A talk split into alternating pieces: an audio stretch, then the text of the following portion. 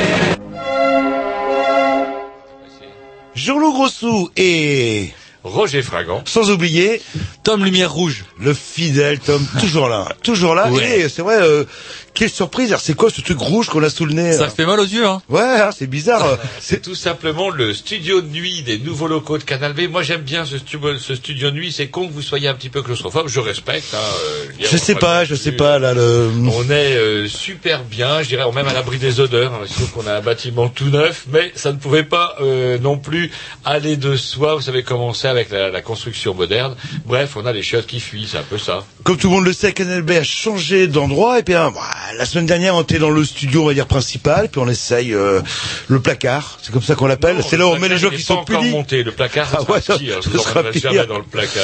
Bref, vous écoutez les Green News. Si on est mercredi de 20h, euh, bah voilà, je suis perdu. J'ai- Ça fait au moins 25 ans que j'ai l'habitude d'avoir la pendule en face de moi.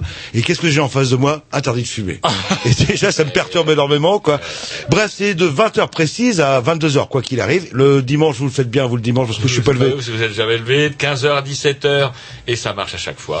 Et sinon, bah, on tape euh, les grillons, on peut télécharger, c'est ça euh, Oui, on peut podcaster avec un truc de pas très bonne qualité. Mais ça va Mais changer, tout On va ça. avoir une version HD des podcasts, euh, donc qui normalement ne vont plus abîmer les oreilles des auditeurs. Très bien, un petit 10, après on l'embraye, parce que c'est pas le tout, ça résonne, Un c'est super bizarre. petit mix de la programmation à Roger pour bien lancer l'affaire. Opération S.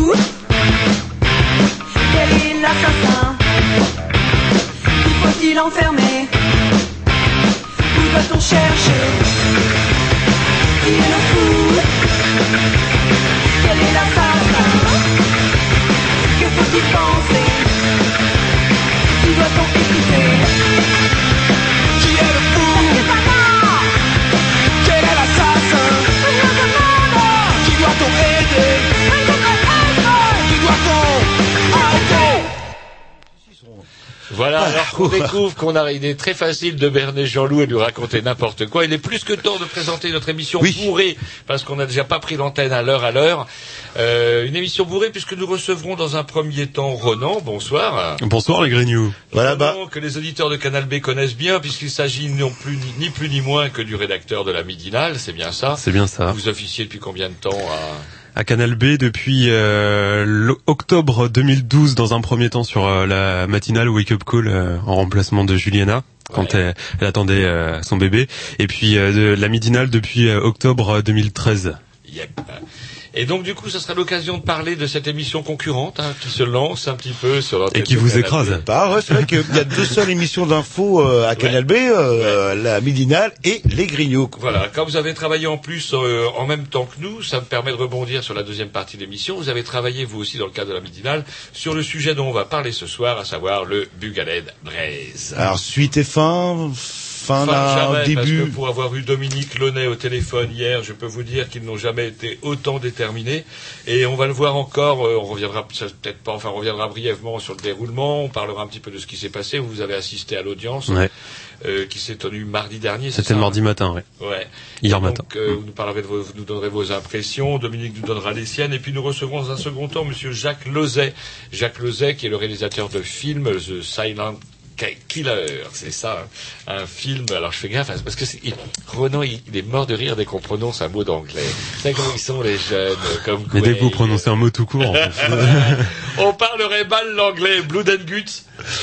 Euh, comment dirais-je euh, Voilà, donc on recevra Jacques Lozet, le, comment le, le metteur en scène de ce film, de ce film documentaire, The Silent Killer, et euh, comment euh, ça nous permettra de faire le point avec lui sur euh, ce, ce drame, le- donc le, je vous rappelle le naufrage de ce euh, chalutier. Puis moi, les Anglais, je les emmerde parce que la seule vierge qu'on avait, eh ben ils l'ont brûlée quoi. Et ça, j'en voudrais toute ma vie. Allez, un petit morceau avec, euh, je crois que c'est Birth of Birth of Choice. Birth, Birth of joie. Of choix. C'est pas assez la langue. C'est parti.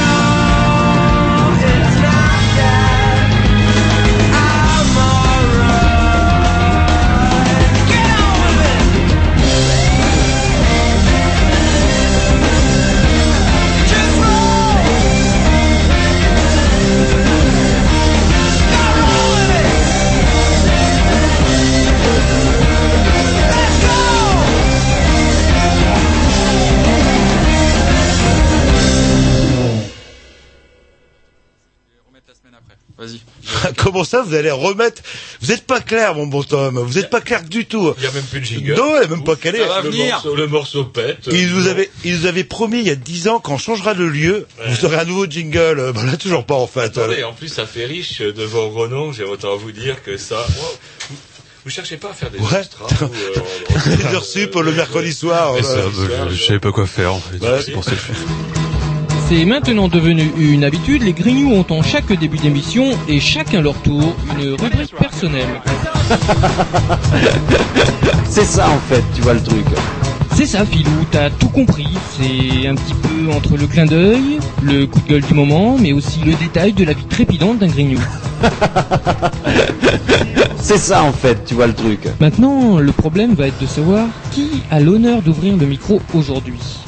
Et ça, euh, c'est pas facile. Attendez, attends, attends, tu me laisses parler, tu me laisses Ah, il est en train de me tirer par la violence, c'est ça que vous faites. C'est ça en fait, tu vois le truc. Et oui, c'est ça la rubrique perso.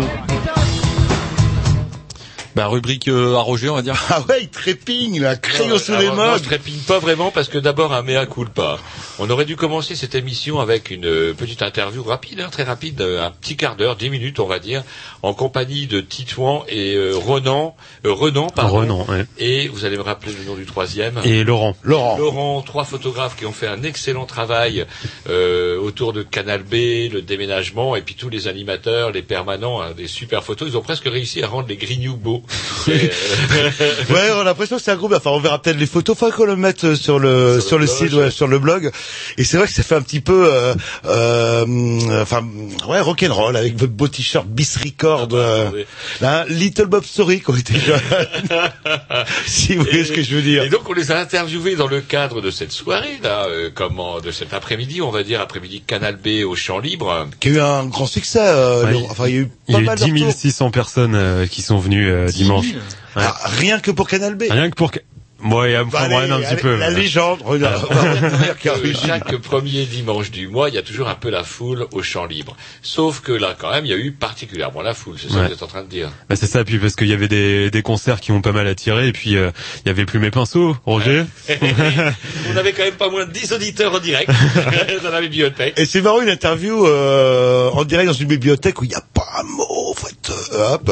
Et on vous a dit chut un moment. hein, euh, je me souviens quoi là. Le... Ouais, Et on a quand même continué. Bon et bref, et je sais toujours pas qui c'est plus mes pinceaux. hein, là, là. Mais on, va plume déterminer. ou pinceau. Vous êtes plutôt de la plume ou du pinceau vous-même. Du coup, euh, comment c'était très bien, après-midi sympa. Nous, on a découvert euh, Julien de, de Scant. euh, attendez, euh, Ah c'est pas facile à dire. euh, le nom de son émission. euh, Scan Time. Skanking Time. Ah, voilà. Mais oui. Skanking, Ouais, Skanking, Skanking Time. Pourquoi ça. il dit pas l'heure du ska? Hein Ce serait vachement plus facile. On écrirait un peu. Non, mais c'est plus l'heure où vous êtes en train de, ouais, de vivre le ska. Voilà. Et on peut même préannoncer, enfin je pense que tout le monde est au courant, le 21 mars, euh, il y a les grandes marées et il y a surtout, Euh, dans ce cas-là, quel numéro? Euh, le 21 mars. Sauf Non, que mais- on a un peu digressé et moi je voulais en- euh, pour commencer par Oui, m'excuser, me rouler la tête dans la cendre vis-à-vis de ces trois photographes parce que je enregistré, je les ai enregistrés donc sur le, le micro-track de ma chérie et vous savez comment c'est les filles, c'est bavard.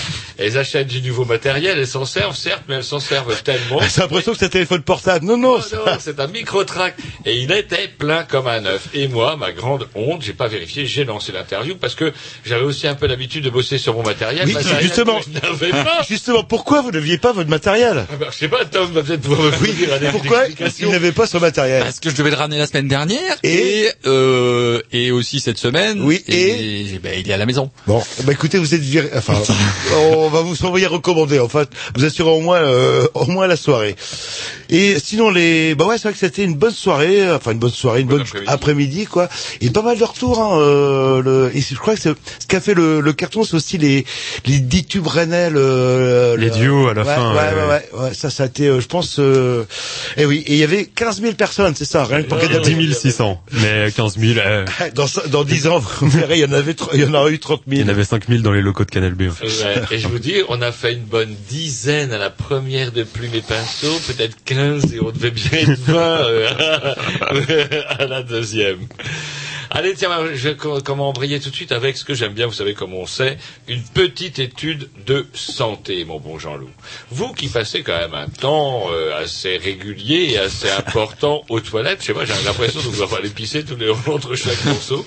Eh bien, savez-vous que la teinte de l'urine peut vous renseigner sur votre santé? Ouf, j'ai eu peur que- qu'on commence à me parler de, de prostate. Euh, non, ça va, c'est juste euh, la couleur des urines. Voilà. Bon, allez-y, ça me rassure. Voilà, voilà, vous qui vous êtes tout le temps en train de pisser, ça vous inquiète pas de savoir quelle couleur Non, euh, parce que je prends beaucoup de diurétiques. Vous savez, je purge mon corps. euh, je suis Donc, très bio, moi. Vous là. avez quand même pu varier, euh, constater que parfois la teinte de l'urine variait. Euh, oui, puis ça dépend aussi de la chaleur. Quand vous allez, euh, je sais pas moi, en Espagne, au Maroc, euh, déjà, on, on pisse pas, ou peu.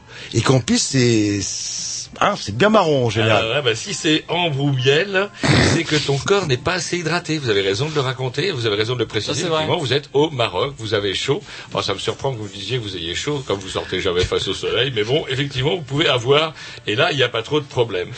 Mais si c'est clair, j'imagine que vous, quand vous passez votre temps, vous arrêtez pas de boire des litres d'eau. Là, vous avez un, un litre cinq, deux litres de, de Mont Blanc que vous ne, vous ne manquerez pas de boire durant l'émission. Oh, vous inquiétez pas.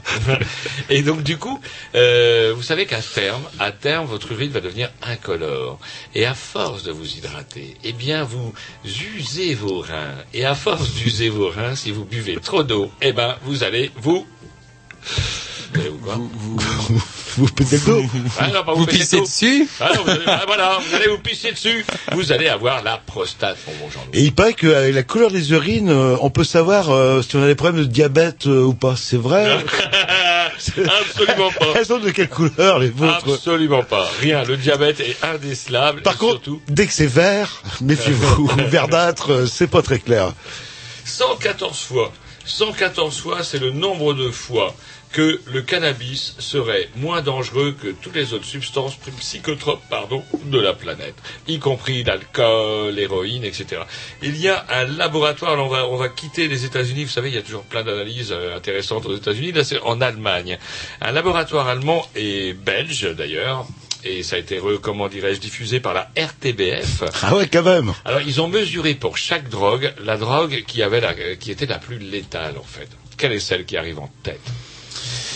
Euh, l'alcool. Eh ouais, Ah oui. l'alcool. Oui, c'est vrai qu'on en parle. Euh, ouais, c'est vrai que c'est pas considéré comme une drogue chez nous, mais c'est quand même une drogue. Ça euh, Ouais, ouais, l'alcool est, comment, largement la drogue reconnue comme étant la plus létale, c'est-à-dire celle qui Létal, on va mourir. Voilà, enfin, qui, soit qui est un peu allez mortel. mourir Parce que vous allez, vous allez trop en consommer, soit vous allez provoquer aussi la mort, parce que quelqu'un de bourré peut devenir violent. Vous savez comment on est désinhibé parfois. L'alcool n'est pas forcément bon pour tout le monde. Euh, la- euh, par contre, la police dit euh, que le fait aussi de fumer euh, le cannabis multiplie par un milliard de fois de plus de chances euh, d'avoir un D'aller en accident. prison. Et d'avoir les Sachant que circonstances 50% de la population, là. 50% de la population carcérale française n'est pour de drogue, effectivement. plus tu fumes des pétards, plus tu es sûr d'aller en prison. Et je dis pas ça trop fort parce que maintenant à Canal B, on est à deux doigts de la douane. On vraiment, il y a, y a Canal B puis il y a la douane à côté. Et justement, euh, bah, donc l'alcool, loin devant, vient ensuite euh, l'héroïne, la cocaïne et loin, loin, loin, loin derrière le cannabis qui arrive En dernière position. dernier. Ouais. Alors attention, le fait que le cannabis ne soit pas létal ne veut pas dire que le cannabis non plus n'entraîne pas des dégâts psychologiques. Si tu fumes du soir au matin, c'est sûr que tu finiras zinzin. Moi. Et vous savez, euh, je sais pas si vous avez vu une, euh, une émission, je crois que c'était la semaine dernière, je ne sais plus sur quelle chaîne, c'était l'addiction au sucre. Ah, ah, ah. Qu'est-ce Eh ben- que vous me faites chier avec l'addiction au sucre Mais non, mais Le sucre n'est même pas non, non, cité. non, non, non, parce que les, ah, parce que c'est Ah, pas si, comme une le drogue. Mais les industriels euh, avec le tabac. les industriels qui calculent ce qu'on appelle le bliss avec deux Z de point. En fait, euh, bah, il y a un moment, votre organisme va atteindre l'orgasme au niveau sucre, et après il y aura trop de sucre, ce qui va vous avoir tendance à vous Vous savez pourquoi je mange du sucre Et, C'est euh, pour être bon. Il a été prouvé que lorsque vous, vous mangez du sucre, en fait, vous cherchez à vous faire plaisir. Et quelqu'un qui cherche à se faire Bah, plaisir justement- en mangeant du sucre va être tenté d'avoir euh, davantage d'empathie vis-à-vis des gens qui l'entourent.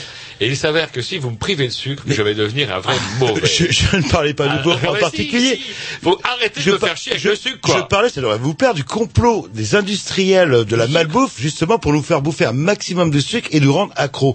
Et il y a une expérience qui est assez surprenante où ils ont pris euh, des rats qu'ils ont rendus cocaïnomanes, voilà, hop, et à un moment, ils ont leur dose de coke euh, dans, dans l'eau et leur filent une nouvelle drogue, et, euh, du sucre, de l'eau sucrée. Et rapidement, les rats commencent vers le côté cocaïne et se précipite vers le côté sucre. Euh, vous êtes en train de dire, que, que, le sucre euh, est... encore plus addictif. Ah, est-ce que c'est une drogue un rat, pas, pas pareil. Par, euh, par rapport à... Il compare avec un rat. Ou pas. Là, non, mais vous, avez un, rat. vous avez un égo surdimensionné. Pourquoi vous prenez tout pour vous? Je parlais euh, justement. Tom, est-ce que vous mangez du sucre régulièrement? Oui. Oui. Et vous, vous, êtes vous êtes, élevé avec les, les fraises tagada, je suppose. Un petit peu. Oui. Bah, voilà. Ah, voilà, des gens bien. Moi, Jean-Loup n'en a jamais mangé. J'ai arrêté. il n'en a même jamais mangé. Non, mais euh, j'ai arrêté. Allez, on va s'embrayer vite par un petit Dix parce qu'on en reçoit quand même oui, Ronan. Oui, Après, on reçoit aussi euh, Dominique, Jacques. Donc, ça fait du monde quand même.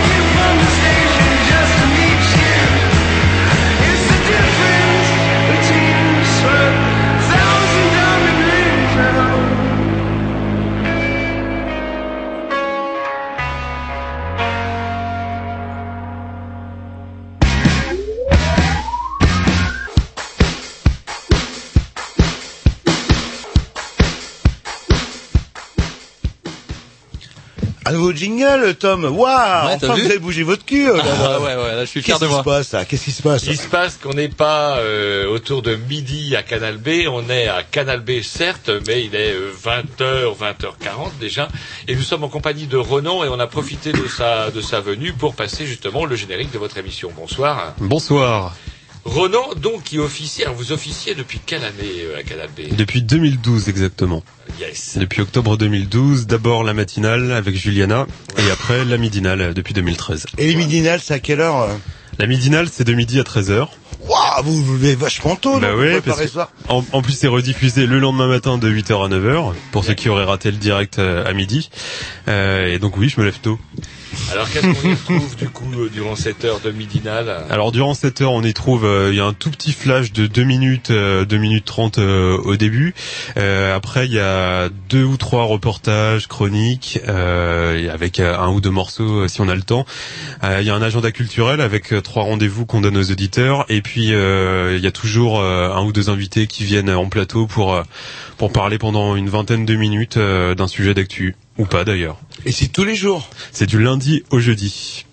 Ah, et le vendredi, qu'est-ce que vous faites Bah, le, ah, le- le vendredi, je prépare euh, le, le reste et puis voilà, je vais aussi euh, sur le terrain pour faire des reportages. C'est du taf du coup. Ah, euh, petit scarabée, Bah, euh, trouver un invité, échanger Bah oui. de thèmes euh, tous les jours, ça doit pas être évident. Bah, euh. non, non, c'est euh, les 35 heures, on les explose un petit peu, quoi, mais euh, parce que il faut trouver donc euh, le bon invité, euh, faut nourrir les reportages, les chroniques euh, aussi euh, tous les jours, euh, préparer le, le flash, donc ça demande euh, pas mal de temps de préparation. Et alors, du coup, qu'est-ce que vous a pris, vous, de plomber, plonger dans la radio Vous êtes jeune, vous êtes jolie, vous êtes... euh, Vous avez tout l'avenir devant vous, Voilà, vous avez voilà, fait les vous- riches. Vous et voilà maintenant dans des locaux neufs, certes.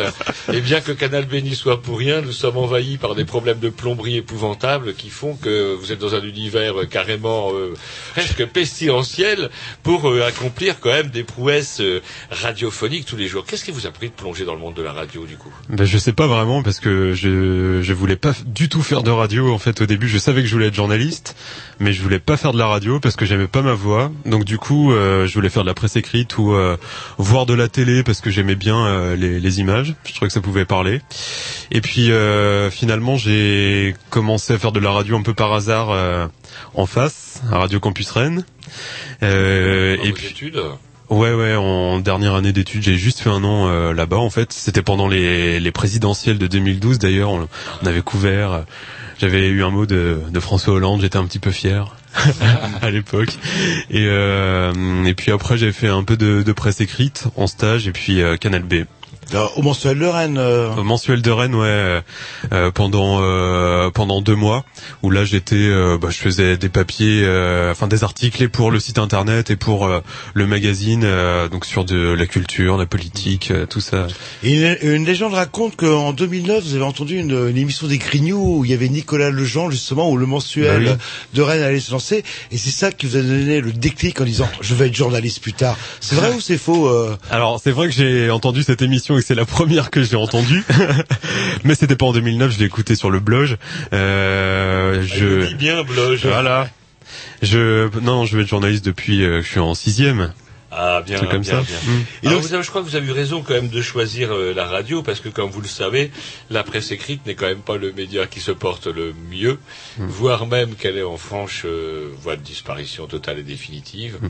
Donc, du coup, non, non, bien, bien, Canal bon choix, moi je dirais. Vous validez On s'écoute euh, un petit disque? Ouais, on a le temps de s'écouter un petit disque. On a le temps, on a le Après, on voudrait pas être impoli non plus avec Dominique.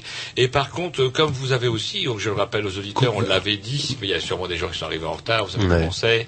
Euh, vous avez vous aussi travaillé sur le sujet, le Bugalet de. Ouais. On a parlé un petit peu, un après-midi, on s'était rencontrés à Canal B, que ça vous avait aussi un petit peu pas mal touché ce, ce, ce- comment, ce, cet affreux fait divers, parce que Mm. c'est, c'est un fait divers. Ouais, c'est un fait divers et euh, enfin que moi je connaissais pas beaucoup puisque en 2004 euh, je m'intéressais pas forcément à, à tout ça et puis euh, j'ai entendu parler de, de ce naufrage euh, dans plein de journaux euh, etc sans forcément euh, tout comprendre. Et puis euh, là bah, j'avais reçu un coup de fil euh, de Dominique Lenay euh, qu'on aura tout à l'heure euh, au téléphone euh, et du coup ça m'a poussé à m'intéresser à ce sujet d'autant qu'il est particulièrement euh, d'actu. Et donc on a fait une grosse émission enfin une grosse euh, ouais on a fait une midinale euh, la semaine dernière avec Dominique et avec euh, Jacques Lezet, euh, réalisateur de, de Silent Killer.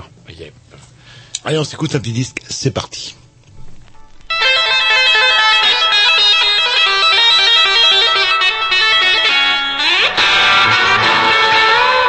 Alright, alright, stop that shit!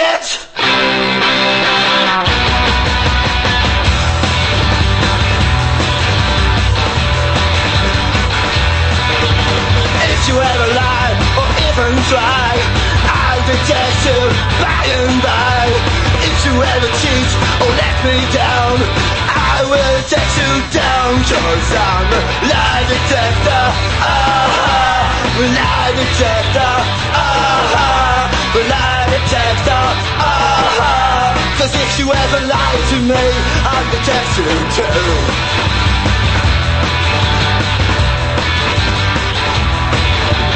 If you ever rise underground with the bullshit detector in my hand. If you ever rise all those lies, but you better realize, cause I'm a lie detector. Ah, lie detector. Ah, lie detector. Ah, cause if you ever lie to me, I'll detect you too. Yeah! If you ever lies or even try, I'll detect you by and by. If you ever cheat or let me down, I will take you down. Cause I'm lie detector. Ah, lie detector.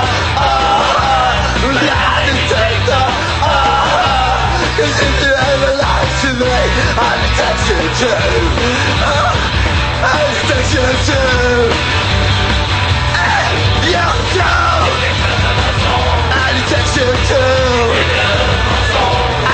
future.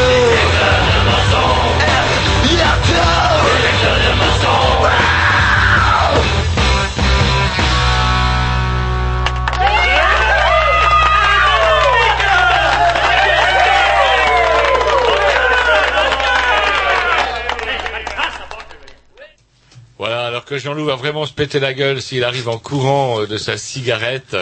on, on comment on conclut vite fait quand même un petit peu avec euh, avec euh, Ronan.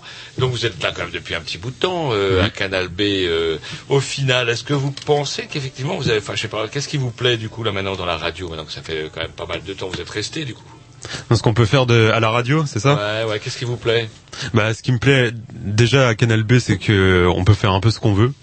Euh, C'est le bordel, quoi, Non mais là-dessus, enfin, je, Il y a une liberté de il y a ton une vraie liberté de ton et de choix des, des sujets qu'on retrouve, euh, à mon avis, dans dans très peu de, de rédactions euh, en France, même si on peut pas dire que Canal B, il y a vraiment une rédaction. En tout cas, euh, on me laisse faire euh, ce que je veux, poser les questions que que je veux.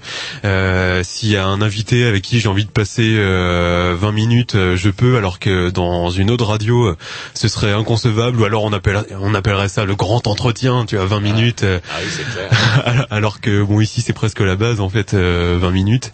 Et puis euh, bah voilà tous les les 20 minutes, on est à peine poli. bah ouais, ouais. Et puis bah tous les, les reportages qu'on peut faire. Et puis euh, il y a aussi avec euh, la midinale parce que je suis pas tout seul. Il y a, il y a des bénévoles qui travaillent euh, avec moi et euh, qui ont lancé cette émission avec moi l'année dernière. Et du coup il y a la possibilité de, de former euh, des gens qui veulent devenir journalistes et le- leur transmettre euh, cette passion. C'est c'est assez génial.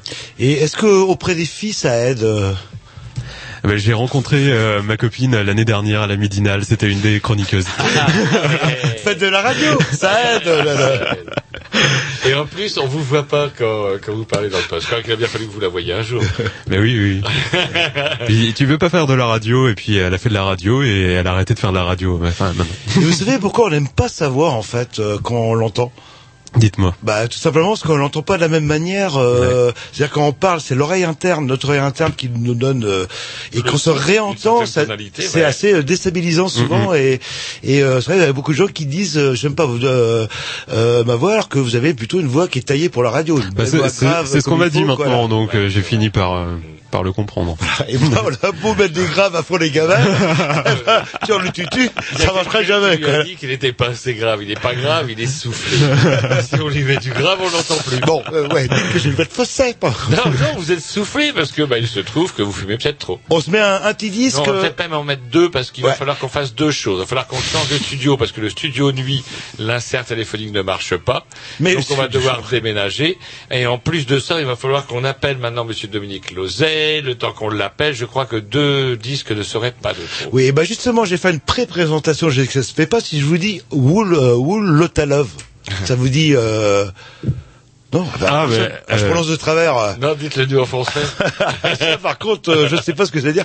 Led Zepp, euh, vous connaissez ce morceau-là euh, La voix, tintin. Eh ben, j'ai une version euh, pas piquer les verres euh, des Dynamics. Je sais pas si vous la connaissez. Eh ben, asseyez-vous, détendez-vous. Ça, c'est Jourlou qui vous l'offre. C'est parti. Seigneur, ça me fait peur.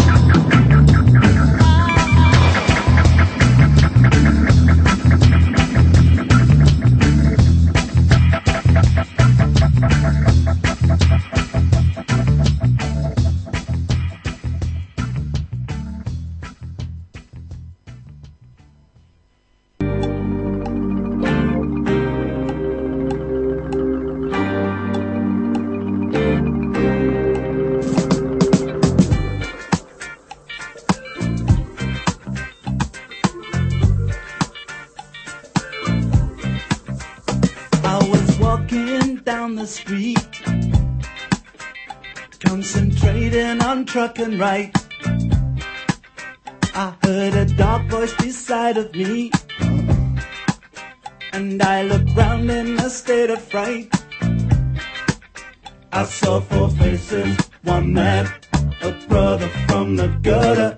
They looked me up and down a bit and turned to each other.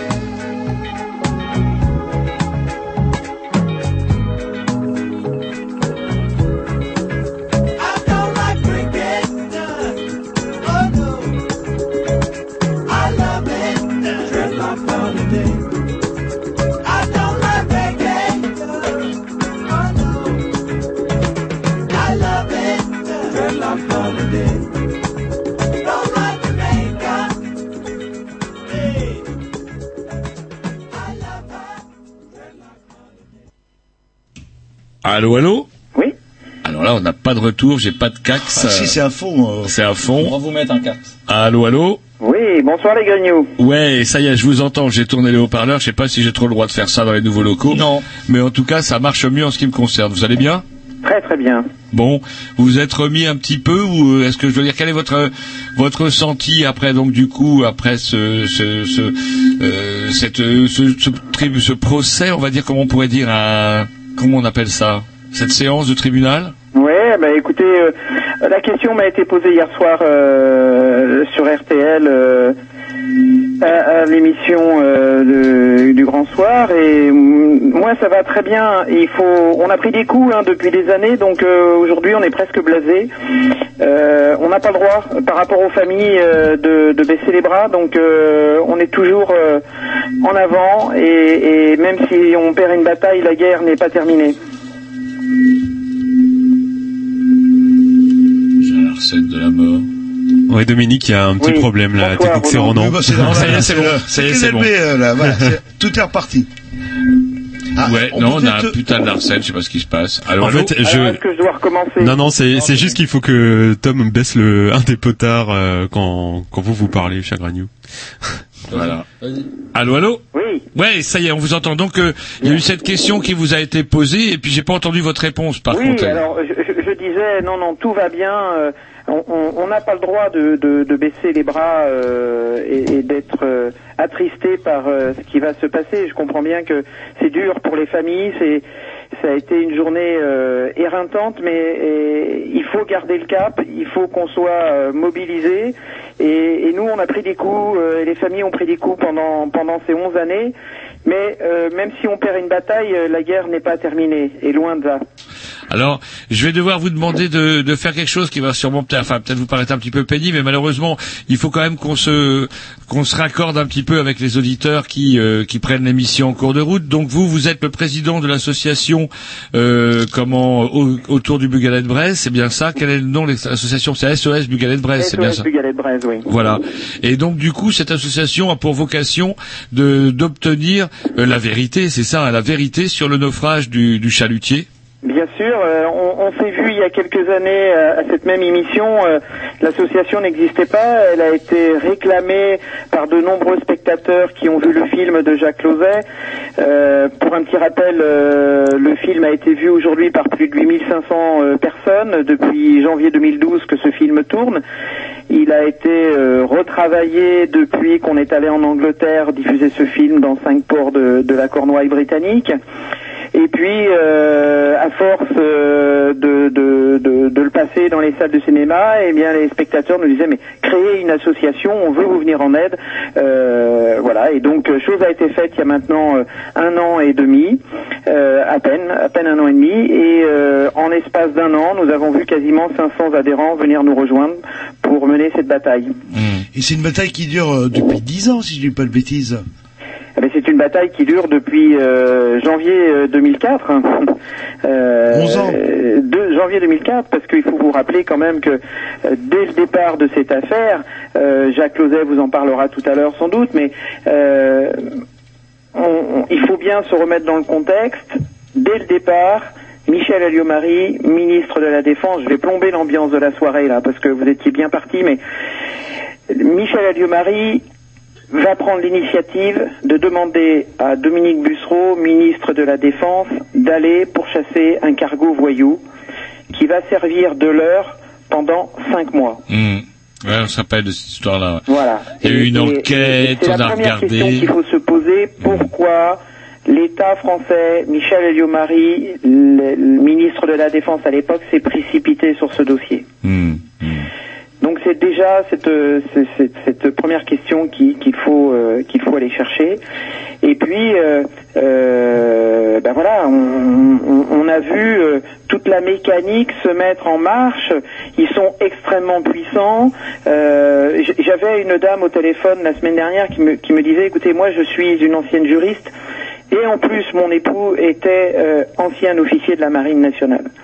C'est l'honneur de la marine qui est en, en- en- en jeu dans votre combat.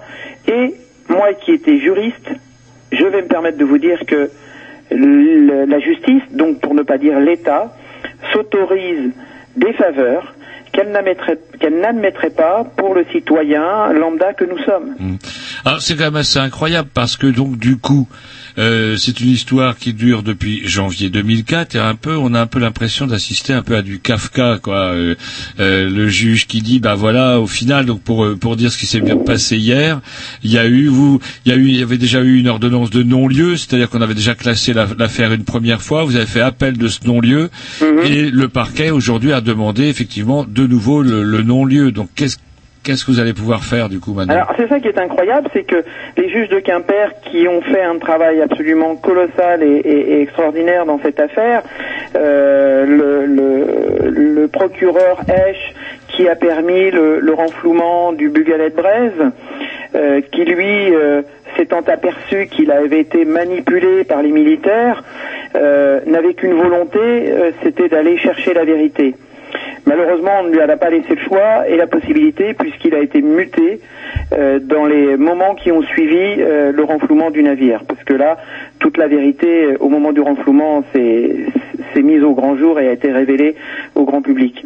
Et puis ensuite, euh, euh, on a effectivement des juges quimpérois qui ont fait un travail colossal et qui, euh, après avoir élim- éliminé minutieusement toutes les pistes, euh, accélérate, euh, euh, voie d'eau sur le bateau, une croche dans le sable, une croche dans un câble, une croche dans une épave, ils les ont tous éliminés les unes après les autres et la seule cause qui pouvait expliquer le naufrage du chalutier Bugalet de Braise, c'était une force exogène, donc un sous-marin. Et qui plus est, un sous-marin nucléaire d'attaque. Ça a été jugé, c'est acté, c'est dans le dossier, les juges quimpérois l'ont mentionné, c'est un sous-marin qui est en cause dans le naufrage du Bugalet de. Mais, malheureusement, à force de nous heurter contre un mur en caoutchouc, euh, toutes les demandes que nous faisons, on les obtient pas, on Secret va être obligé de prononcer un non-lieu. Les familles ont fait appel de ça, ça a été jugé en cour d'appel de Rennes, et la cour d'appel de Rennes a réouvert l'enquête en nommant les juges nantais qui avaient pour mission de rechercher le sous-marin coupable et la nationalité. Malheureusement, pendant six ans, on est obligé de constater qu'il ne s'est rien passé ou quasiment rien, euh, sauf en dehors d'aller euh, essayer de retrouver des analyses de titane euh, sur les câbles du chalutier. Malheureusement, euh, il n'existe pas d'ADN de titane. Hein, euh, ça nous aurait pas donné le nom du sous-marin. Mais malheureusement, ils font des recherches sur des pièces.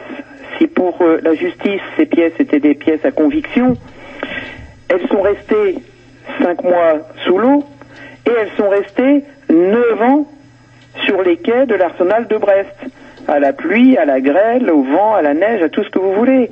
Et, et- et ces pièces-là, elles auraient dû être ramassées à l'abri, et neuf ans après, on vient vous dire, on est désolé, il n'y a pas suffisamment de traces sur ces câbles pour pouvoir dire que c'est euh, du titane et que ça provient d'un sous-marin.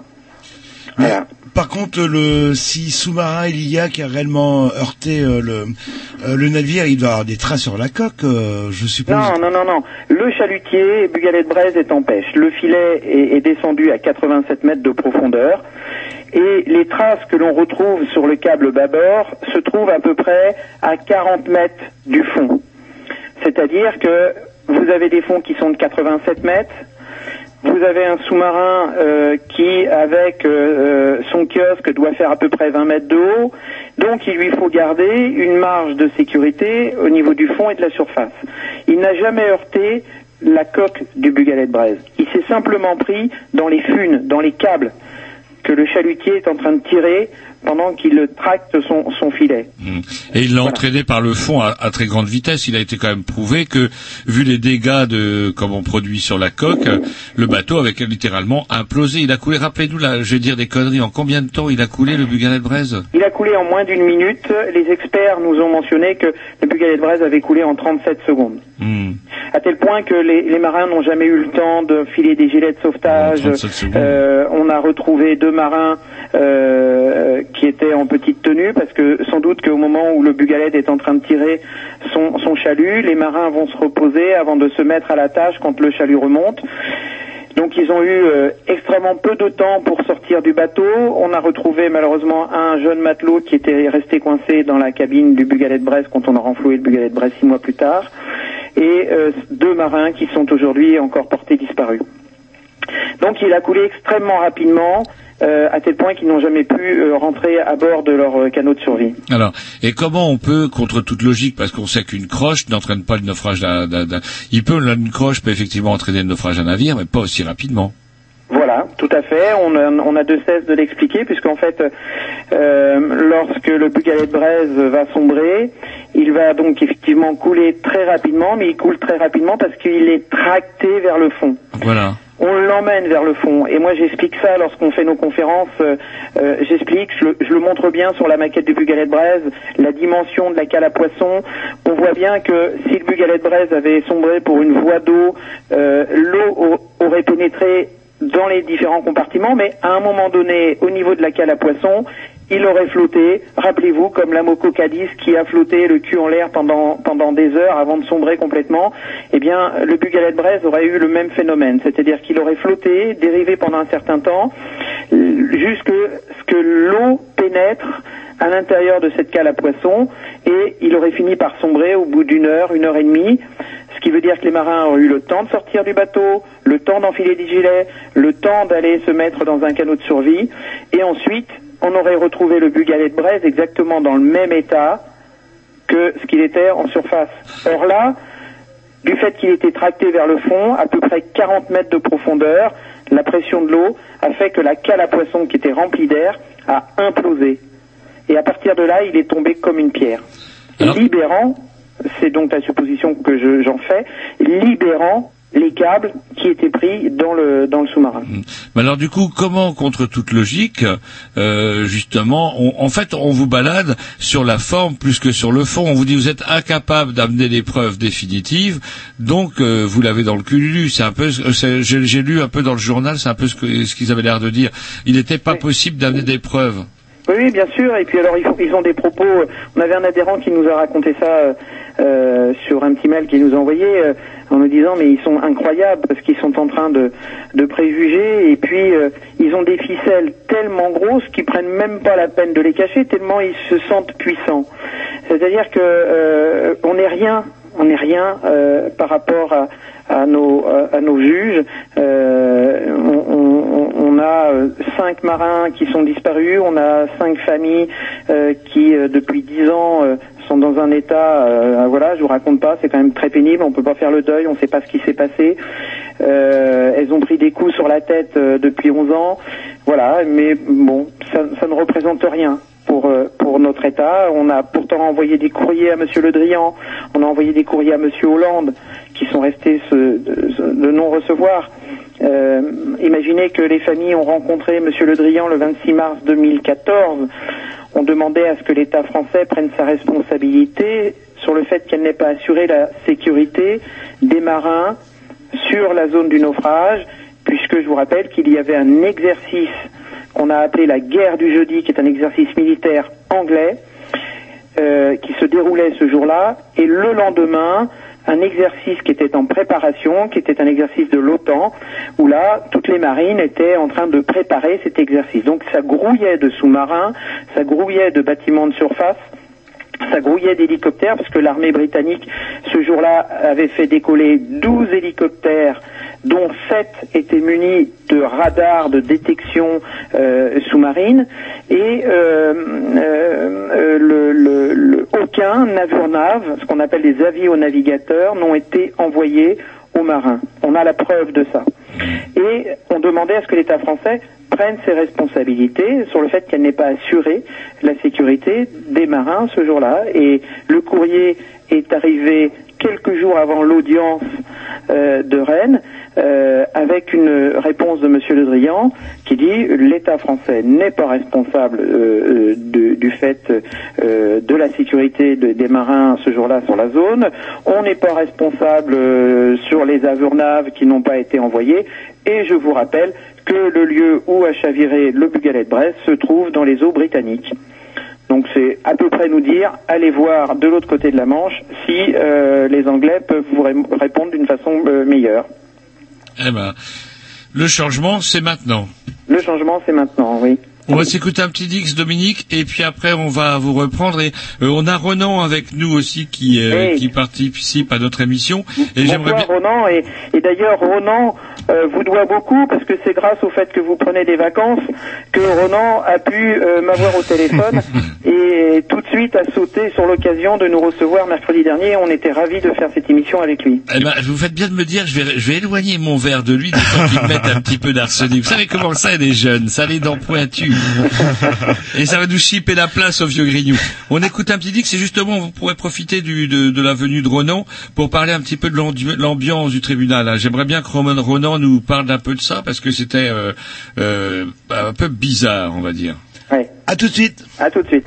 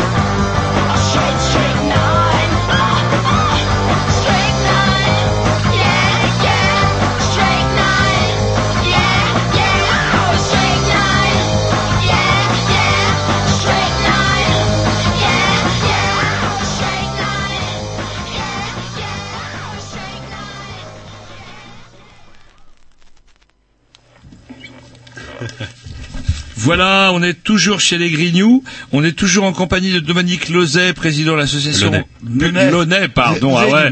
Ah, c'est je vieillis mal, je commence à faire. Ouais. Et après Jacques Lozet, je crois que je vais l'appeler Jacques Launay toute la soirée. Je suis désolé. Et donc du coup, euh, je voudrais qu'on revienne un petit peu sur le l'ambiance et sur ce qui s'est passé hier. Alors justement, Renan, on peut peut-être donner la parole à Renan. Euh, comment vous avez ressenti? Est-ce que c'était votre premier tribunal, euh, votre premier procès, Renan? Non, non, non, non, j'étais déjà allé euh, au tribunal pour euh, d'autres affaires, notamment sur les questions de, de migration, de reconduite à, à la frontière, puisqu'on parle pas mal de ça euh, sur sur Canal B. Donc là, je m'y suis pointé. Alors déjà, j'ai eu du mal à rentrer dans le tribunal parce que j'ai pas encore ma carte de presse. Donc euh, on m'a fait chier pour euh, que je prouve. Alors, heureusement, j'avais des fiches de paye de Canal B euh, pour pour le prouver. Enfin bref. Et une fois arrivé devant la salle d'audience, on nous apprend à la vingtaine de journalistes présents que l'audience se fera à huis clos. Donc euh, impossible pour nous de, de rentrer. Et puis finalement, euh, l'audience euh, a, a été rendue euh, publique, mais euh, la salle était toute petite. hein. donc euh, c'est vrai que pour euh, pour rentrer, il fallait un peu jouer des coudes. Et c'est vrai que euh, la, la trentaine, quarantaine ou cinquantaine même, vous allez me corriger, Dominique, de de On, a- on était une cinquantaine de sympathisants. Ouais, euh, présents, euh, du coup, qui étaient arrivés euh, en bus depuis le Finistère, bah, n'ont pas pu euh, rentrer dans, dans la salle. J'imagine que ça a fait des, des frustrés puisqu'ils pouvaient pas, ils pouvaient pas participer directement euh, à l'audience. Et puis, bien euh, sûr, et, ouais. et la veille, j'avais eu, j'avais eu Michel Douce au téléphone, euh, qui s'excuse d'ailleurs de ne pas pouvoir être avec vous ce soir parce qu'il est pris par par ses occupations professionnelles. Et Michel me disait, tu vas voir. Ils savent que nous avons euh, euh, un quart qui vient euh, avec des sympathisants, des, des, des adhérents. Ils vont nous mettre une toute petite salle. Mais alors pourquoi Qu'est-ce que c'est que cette histoire On dit c'est à huis clos, en fait c'est ouvert à tout le monde.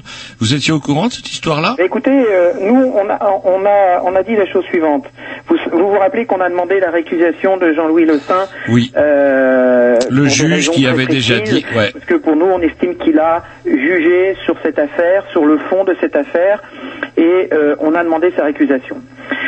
Ils ont refusé cette récusation en nous disant que euh, finalement euh, Monsieur Le Saint n'avait pas jugé sur le fond, euh, alors que c'est totalement faux.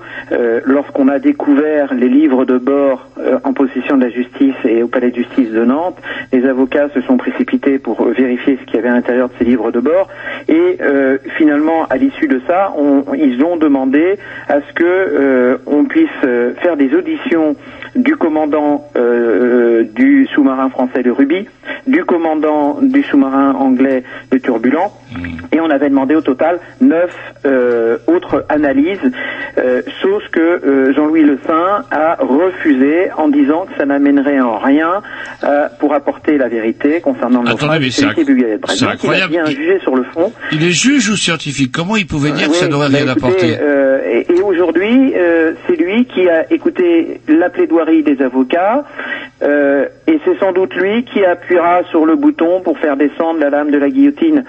Donc euh, euh, voilà où on en est aujourd'hui. Euh, je vous disais tout à l'heure qu'ils avaient des ficelles tellement grosses qu'ils prenaient même pas la précaution de les cacher tellement ils se sentent puissants. Mais voilà, on en est là aujourd'hui euh, dans l'affaire du chalutier Bugalet de Braise. Moi, il y a Et truc- on a perdu, on a perdu des années et des années parce qu'aujourd'hui on va peut-être venir nous reprocher que c'est une affaire qui est trop longue. Ça fait 11 ans que ça dure. Il est temps que la justice s'arrête et qu'on arrête les frais. Sauf qu'il faut quand même rappeler que les juges nantais qui ont eu le dossier pendant 6 ans n'ont rien fait. Donc la responsabilité que de, de ces six années où il ne s'est rien passé, on ne, on ne doit pas l'imputer aux familles euh, et, aux, avocats des familles. C'est pas possible. Parfois c'est bien, regardez les Tibéri, pendant 12 ans on les a baladés, on va enfin les condamner. Ouais. Jean-Loup. Ouais. Mais là, il y a des sous à récupérer et ils ont de l'argent. Moi, il y a une petite question euh, que je me pose, très basique, que l'armée, les sous-marins fassent des manœuvres normales, logiques. Tout à fait logique, tout on à fait sache pour- normal. euh, pourquoi. Mais pourquoi dans la Manche, euh, le, je crois que l'Atlantique est assez grande justement pour faire ce genre de manœuvre. Pour aller jouer, vous dites, Bah, il euh, faudrait, vous voulez leur faire changer de bac à sable. Bah, sans risque. On sait que la Manche, euh, la Manche, euh, est quand même euh, un endroit plutôt fréquenté par, euh, par tout type de navire, et forcément les risques sont de collisions euh, ou autres sont forcément plus grands. Je, je- disais tout à l'heure qu'on était au courant des exercices de l'OTAN le vendredi. D'ailleurs, le Bugalet de Brest était en train de faire son dernier trait de chalut. Euh, il avait eu Michel Douce quelques heures auparavant et lui avait dit écoute, on a bien pêché, on fait un dernier trait de chalut et on rentre. Et il savait que le vendredi, il ne pourrait pas être en pêche à cause de ces exercices de l'OTAN qui avaient été annoncés. Moi, je me D'accord. rappelais, je l'avais vu à la télévision, voilà. Mais la guerre du jeudi, cet exercice anglais, personne n'était au courant. Ça a été grâce à des journalistes d'investigation qu'on a découvert, alors que Michel Alliot-Marie l'avait caché, on a découvert que tous les jeudis, les Anglais, dans la Manche, font des exercices avec leurs bâtiments. Et qui plus est, on découvre aussi que l'armée française participe avec eux à ces exercices. Hmm. Alors du coup, euh, comment je voudrais qu'on vienne moi sur l'ambiance du procès, etc. Mhm. Parfois, euh, on se dit, bah, je vois, par exemple, je pensais à Mediapart, Canard enchaîné, qui a publié pas mal d'articles hein, sur le Bugalet de Brest, Mediapart, je sais pas. Euh, en fait, comment Ronan était un petit peu scié par euh, certaines questions qui vous étaient posées. Vous pouvez nous en parler un petit peu, Ronan, parce que c'est un- une ambiance chez nos chers confrères professionnels entre guillemets un peu glauque. Bah ouais, puisque euh, la couverture médiatique était un peu à la hauteur euh, de de l'événement en fait, euh, puisqu'il y avait des des journalistes de rédaction nationale qui étaient descendus à Rennes pour l'occasion. Il y avait Europe 1, il y avait RTL, il y avait même euh, TF1, il me semble. Euh, et euh, bon bah c'est vrai que dans ces moments-là, euh, quand il y a beaucoup de médias en général, ils sont tous, ils se jettent euh, comme ça avec leur forêt de micro euh, sur une seule et même personne. Je crois que Dominique, vous en avez fait les frais. Oui. Ouais ouais. Et puis bah, c'est vrai que du coup dans ces radios radios, euh, dans ces télés, comme il faut avoir la petite phrase, il faut aller euh, droit au but. On, on vous poussait un, un petit peu euh, dans, dans vos retranchements pour euh, pour que vous Ah oui, lâchiez des, vous des éléments. Vous avez euh, vécu ce moment. Ouais, mais Euh, j'étais un petit peu en recul en fait. Derrière ça, d'ailleurs, ça m'a ça m'a doucement fait rigoler puisque le journaliste qui a tenté de me, me, me repousser dans les retranchements, je l'avais eu au téléphone il y a quelques années. Qu'est-ce qu'il vous a dit exactement, le journaliste Oh, là? bah écoutez, il, il- il m'a il m'a demandé puisque on a eu euh, depuis la semaine dernière un, un nouveau témoignage d'un euh, sous-marinier euh, et qui euh, nous réconforte dans notre thèse. Et à l'époque où on avait passé le film au Sénat, Christophe Labbé, journaliste d'investigation au Point, qui avait fait une enquête extrêmement poussée sur le naufrage du Bugalet de Brève, qu'on remercie d'ailleurs encore aujourd'hui, avait dit que les sous-mariniers du sous-marin français le Ruby avaient entendu l'implosion du Bugalet de Braise euh, au moment de son au moment de, au moment où il a coulé. C'est donc mentionné sur les, écoutes euh, du, sous-marin. Et euh, ce fameux sous-marin français, le Ruby, eh bien, aujourd'hui, on nous dit qu'il était très très loin euh, de, cet exercice, qu'il était tellement au large qu'il était dans des eaux extrêmement profondes, là où aucun chalutier ne peut, peut venir chaluter, puisqu'il y a presque plus de 3000 fonds. Et pourtant, et pourtant, dans le livre de bord, on découvre que à 0h40, je crois, le jour du naufrage, ce même sous-marin va euh, envoyer un, message en disant euh, veuillez mener une veille attentive sur euh, les pêcheurs. Pourquoi une telle déclaration? Pourquoi faire un tel message? Est-ce que c'est éventuellement parce qu'il n'est pas là où il dit être? Et aujourd'hui, ce sous-marinier ben, nous conforte sur le fait que le rubis était sans doute euh, en exercice, on l'avait déjà dit à l'époque, en exercice avec le sous-marin anglais le Turbulent, et que dans cet exercice, euh, malheureusement, le Bugalet de Braise a servi de décor, et euh, le sous-marin anglais le Turbulent s'est pris dans les câbles du chalut du Bugalet. Ah, Ils se planquent un peu, les- les sous-marins cherchent à se planquer un peu sous les bateaux pour passer inaperçus en fait. Bien sûr, et ils les utilisent aussi pour rentrer dans la Manche euh, quand il s'agit de sous-marins espions, soit de cargo, soit de, de chalutiers, parce que les bruits des chalutiers font tellement de bruit que ça va leur permettre de, de, de rentrer euh, euh, facilement sans être repérés. Une question euh, naïve, mais pourquoi ils, avouent pas tout simplement, bah, on a merdé, c'est un, un malheureux accident. Est-ce que c'est une histoire de, de gros sous, c'est-à-dire ça veut dire des indemnités, ou est-ce que c'est Je crois que c'est l'honneur de l'armée. L'armée est très embarrassée avec cette histoire parce que euh, ni le sous-marin anglais a fait surface, mais si le sous-marin français était en exercice comme on le prétend avec le sous-marin anglais, il n'a pas fait de surface non plus. Et vous savez bien que euh, vous pouvez leur poser la question, c'est quelque chose qui les dérange. Les sous-mariniers euh, font toujours surface, on vient en aide aux, marins pêcheurs. Euh, quand il y a un naufrage, on fait tout de suite surface, et ils vous le diront dix fois, cent fois. Malheureusement, je crois qu'ils sont très embarrassés parce que ce jour-là, ni l'un ni l'autre n'ont fait surface pour venir en aide aux, aux marins du Bugalet de Braise. Écoutez, on fait une pause musicale parce que justement, il y a Tom qui a une question à vous poser, il y a Ronan qui a des choses à dire. À tout de suite. À tout de suite. Across the streets and from the black frosted stones Or dark cold streets are where will rest his bones The sun is dead, don't expect him to shine Usual suspects will pay for that crime Others will of course be fine We woke up this morning, we are facing this lonely grave. Still in silence, while a storm raged on top of the city hall. A trap flag waved to kill the sun. Who killed the sun? Here comes the Shades of black, the colors of our lives. We all are wandering in that deadly hive.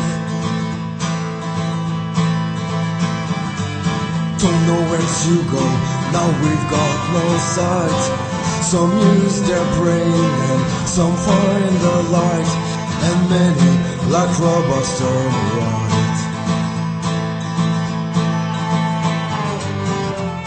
We woke up this morning, we were facing this lonely grave.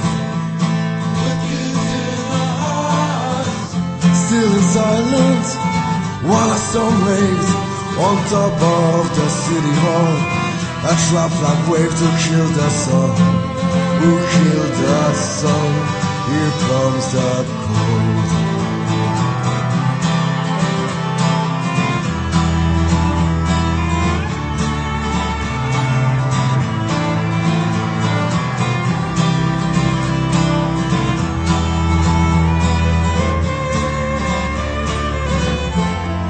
Across is risen from those stones.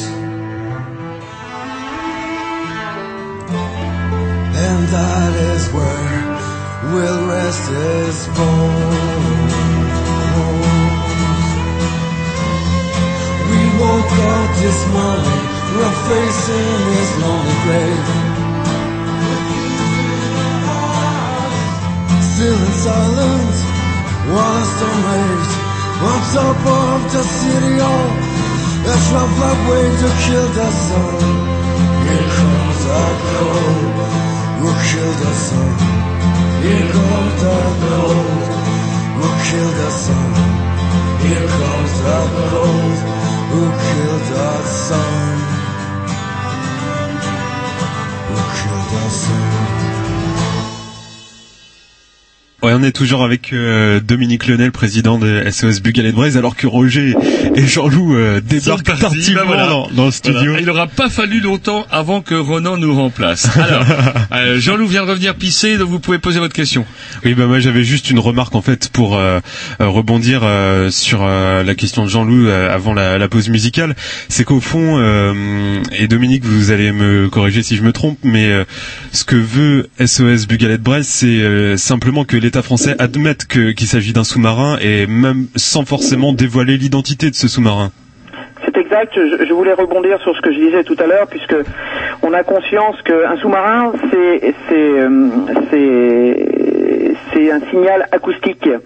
Et euh, si aujourd'hui euh, l'État français nous dit voilà effectivement c'est le sous-marin Ruby qui était dans les parages et qui était en, en exercice avec le sous-marin.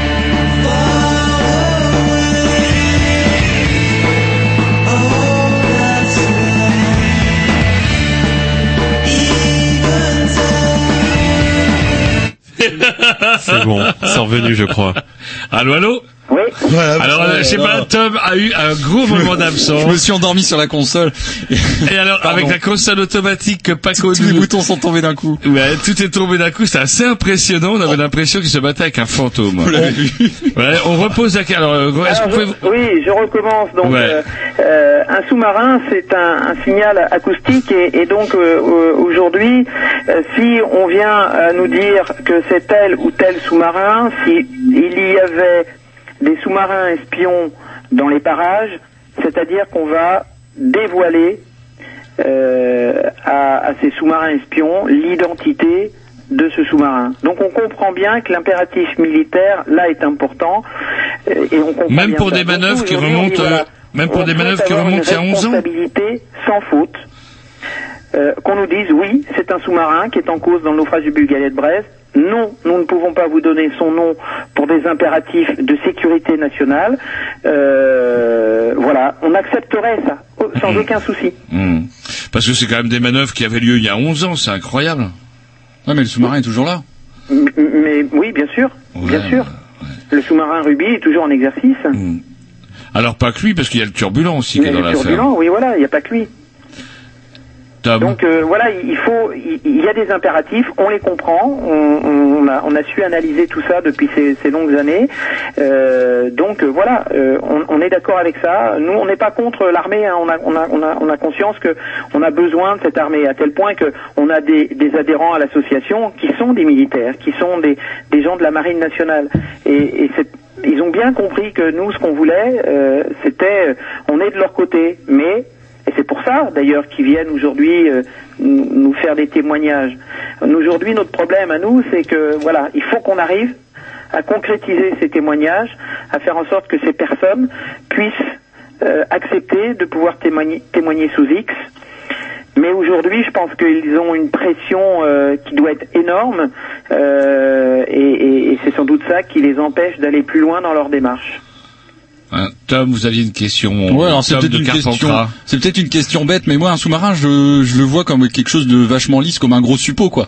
et, et en fait, je me demande dans quoi le, le câble peut se prendre pour que pour attirer et traîner un bateau jusqu'au fond de, de, de la mer, quoi. Eh bien, tout simplement dans la partie arrière, qui est une partie du sous-marin qui est totalement euh, euh, euh, sourde. Il n'y a, y a pas de, il y a pas de sonar à cet endroit-là. Il a simplement ses ailerons, je vais appeler ça comme ça, je sais pas exactement comment ça s'appelle, de, de direction. Ouais, de stabilité, Euh, ouais. Et c'est dans ces pièces-là que le câble s'est pris euh, et a entraîné le bugalet de Brest d'une façon très rapide. Et puis il faut, faut vous représenter euh, la maquette que j'ai moi aujourd'hui. Il fait 1m60 euh, à l'échelle 1 15e. Euh, si j'avais dû représenter un sous-marin à l'échelle du euh, turbulent, il fallait que je fasse un bâtiment de 7 mètres 33. C'est vous dire la différence qu'il peut y avoir de puissance, euh, de de- d'entraînement une fois qu'un sous-marin sous l'eau euh, navigue à, à 15, Ouais, 20 lancé, nœuds, ouais. alors que le bugaled est en train de traîner un chalut à 4, 5 nœuds grand maximum. La différence entre la vitesse, le poids, pour lui, le bugalet de Braise, malgré qu'il fasse 24 mètres de long, c'est une boîte d'allumettes. Et Justement, est-ce que le sous-marin euh, s'est rendu compte ou, a- ou s'est peut-être pas forcément rendu compte de ce, qui- de ce, qui- ce qui, ce qui s'est passé C'est c'est possible, c'est possible. Dans, dans le film de Jacques Lauzet, euh, nous avons un ancien sous-marinier qui, qui nous fait ces déclarations, qui nous dit euh, on n'a pas pensé qu'on avait croché dans, dans un dans un chalutier, dans un câble de chalutier. On a pensé que c'était un balastre qui avait bougé. euh, euh, voilà. Alors, ben, par contre, quand on est rentré à Lorient, là, on a vu les dégâts. Mais Une jamais il s'est posé la question, mais des, des marins qui pouvaient avoir en surface, qu'est-ce qu'il est advenu de, de ces marins? Jamais. Euh, voilà, donc euh, ça, ça- c'est très surprenant hein, comme déclaration, mais c'est la vérité, c'est comme ça. Une dernière question parce que je crois que Jacques, on, on va avoir à peine le temps sinon Ah oui, de, il va de lui. Il va finir par s'impatienter. Euh, Qu'est-ce qui changerait euh, Comment? Est-ce que en termes, par exemple, ben, il faudrait être assez aussi prosaïque euh, malheureusement, mais est-ce qu'il est-ce Qu'est-ce qui, en termes d'indemnisation, changerait aussi si on, avait aussi la reconnaissance de, comment, de, la catastrophe? Parce que là, on ne sait même pas pourquoi le bateau a coulé. Est-ce qu'en termes d'indemnisation, ça pose problème, ça? Écoutez, c'est- une affaire qui est un gouffre hein, financier hein, euh, entre le renflouement, euh, euh, entre euh, les, tribunaux qui ont euh, jugé.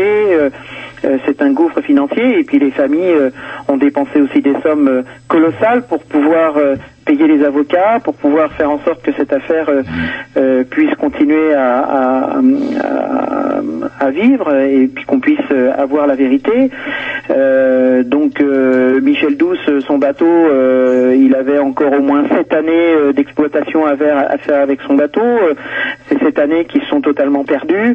Voilà, donc et bien sûr qu'il y a, le, côté indemnisation qui doit rentrer en ligne de compte, mais je crois que surtout les familles, ce qu'elles attendent, c'est de pouvoir faire le deuil et de pouvoir enfin. Non, non, mais c'est pas ma question était Voilà. plus technique. C'est que est-ce que, euh, comme en termes d'indemnisation, il est important justement de connaître la cause du, du naufrage? Oui, oui, bah oui, parce que tant que ça n'aura pas été jugé, tant qu'on ne pourra pas mettre un responsable euh, en face, eh bien, il n'y aura personne pour Donc c'est une catastrophe. Donc ce non-lieu est une véritable catastrophe. Donc du coup à tout niveau. Euh, Alors oui, bien sûr, c'est quelque chose de terrible euh, parce que ça veut dire que c'est la fin euh, euh, de, de, de cette affaire.